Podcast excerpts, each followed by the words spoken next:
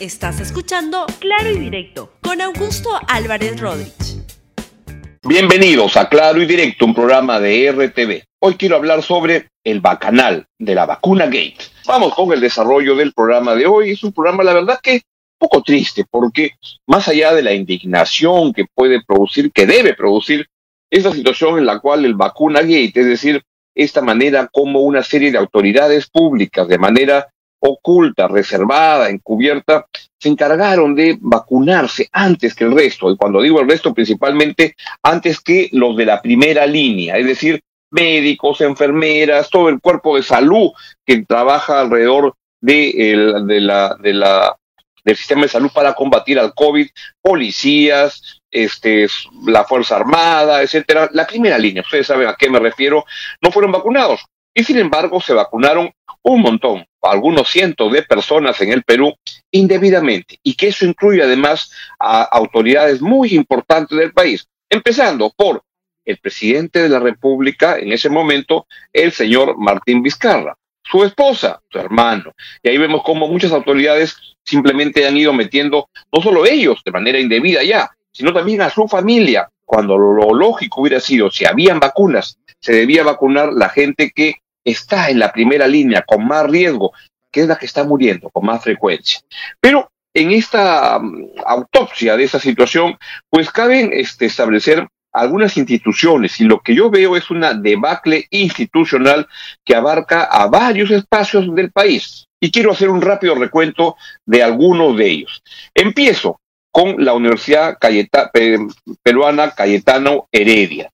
Que lo que tenemos es una universidad con mucho, mucho prestigio, pero lamentablemente en todo esto y por lo que se ha visto de las declaraciones del doctor Germán Málaga, pues se ha vuelto en, la, el, en el origen del festín de las vacunas, donde se administraba este bacanal, donde de alguna manera se convirtieron en los dealers de la vacuna la verdad penoso, y ahí tiene que ver la Universidad Cayetano Heredia cómo este, replantea su manera de actuar, porque la verdad, lo que le han hecho a la ciencia en el país es muy malo, es un daño enorme. Por tanto, la Universidad Cayetano Heredia tiene en todo este esta debacle este, de horror que hemos visto en estos días y que seguimos constatando un papel central, porque ellos tenían la responsabilidad de administrar esta vacuna y no ocurrió. Así es que en primer lugar tenemos justamente a la Universidad Cayetano Heredia. También en segundo lugar en este ranking de la debacle institucional del vacuna gay, el bacanal de la, de la vacuna gay, tenemos al Ministerio de Salud. Ahí es donde se debía velar por los criterios para que los peruanos eh, se vacunaran en el orden debido con los criterios con, este, establecidos de manera con las prioridades que tenían que ocurrir. No sucedió eso. Y simplemente fue un lugar donde se administró las vacunas a su personal, a su este de, más alto nivel, ni siquiera a lo, a, lo, a de más bajo nivel, no, no, esto fue para los de arriba. Y ahí el caso de la ministra Pilar Macetti es penoso. Y vean esa imagen de cuando justamente todo el gabinete la estaba aplaudiendo con entusiasmo y el país en su conjunto. Y recuerdo un comentario que hizo el doctor Elmer Huerta que dice que lo que más le sorprendió y dolió en todo esto es cómo se dejaba aplaudir, sabiendo qué era, qué es lo que había ocurrido. Cosas complicadas que hay que este, estar preparados para entender en el futuro. Tercero, en esta debate institucional, siempre en el sector salud, Digemid, la jefa de Digemid, se vacunó antes que todos. ¿Y saben cuál es la responsabilidad que tiene Digemid en todo esto? Ellos se encargan de certificar que los remedios, vacunas que entran al país son correctas y se pueden ya utilizar para el público. La jefa de Digemit, que su nombre felizmente ni lo recuerdo, este, se vacunó antes de que su institución aprobara que, la vacuna se podía utilizar. ¿Dónde estamos, por Dios? ¿Qué cosa somos? ¿Un país o una chingana? Pues eso fue lo que ocurrió. La entidad responsable de supervisar que, lo, que las vacunas, medicamentos que se usan en el Perú, le, la misma jefa se aplicó lo aprobó este, vacunarse cuando este, todavía esa vacuna no había sido aprobada por su institución. Increíble. Sigo en la, en la fila cuarto con CITEC. No la institución en, en particular que sale dañada, pero sí tiene una tarea importantísima porque lo que se ha dañado en el Perú es el prestigio de la comunidad científica en su conjunto. no todos sus integrantes, por supuesto, pero sí se le ha hecho un daño enorme a lo que es la comunidad científica peruana. Yo creo que desde fuera nos deben estar viendo con este, sorpresa, con pena y con distancia, porque lo que ha sucedido en el Perú es un bacanal del vacuna gate y aquí la comunidad científica peruana se ha dañado muchísimo.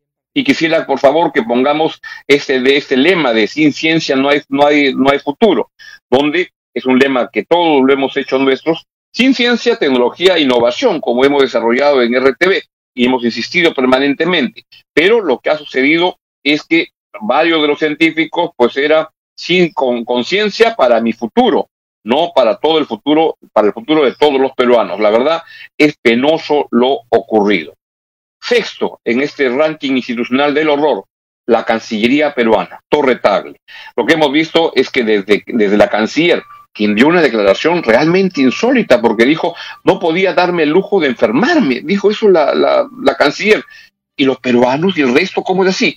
Pero lo que se vio es que en la Cancillería peruana se vacunó este, el, equipo principal, sus familiares, y la verdad que no administraron como debieron administrar, respondiendo al prestigio de la Cancillería, que creo que ahora el nuevo canciller Alan Wagner tiene por delante una tarea fundamental para reconstruir la institución. No puede quedar así. Demasiado manejo frívolo en la institución, en la Cancillería peruana, que tiene que ordenarse. Ellos cuentan con personal muy capaz pero tienen que cumplir las reglas y no utilizar el poder como una fuente de privilegio particular, personal, que es lo que ha sucedido en este caso. Y creo que hay que ordenar un poco la casa en Torre Tagle porque las cosas no están ordenadas. Siete, en este ranking del horror, está la Iglesia Católica Peruana.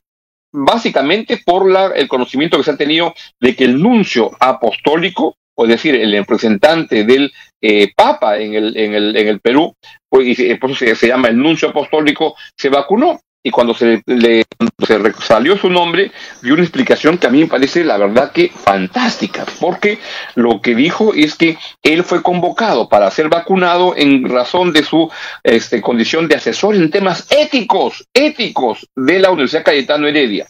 Si el asesor en temas éticos, que es, el, nuncio apostólico, no podía decir, no, no, no puedo vacunarme, está mal que se vacune a la gente, ante, a la gente importante, a nosotros que no estamos en la primera línea, antes que al resto, este, ¿dónde estamos?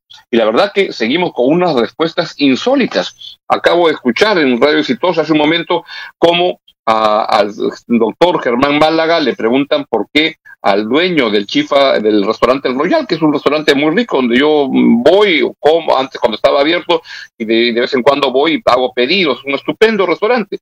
Pero cuando le preguntan por qué se vacunó al dueño del restaurante Royal, ¿saben lo que dijo? Que la delegación china que había venido para ver lo de la vacuna estaba cansada de comer Burger King y comí, querían comer rico. Y entonces van al restaurante Royal y entonces vacunaron al dueño. Dios mío, es un cocoroco lo que toco. ¿En qué país estamos? ¿Esto es país o esto es chingana? Sigamos avanzando. Y esto lamentablemente mancha en general a la Iglesia Católica Peruana de manera indebida, pero es lo que sucede. Y una respuesta de ello la, la, ha dado Monseñor Carlos Castillo, que es el arzobispo de, este, de Lima, y este, Monseñor Carlos Castillo Matasoglio. Lo que ha dicho es, nos duele de sobremanera que el nuncio apostólico Nicola Girasoli esté en la lista de los 487 vacunados. La verdad, terrible. Y mi amigo Víctor Hurtado mandó un mensaje a sus amigos en que ponía que el nuncio apostólico mejor debería cambiar de cargo y llamarse el, renuncio apostólico. Sigamos en la lista.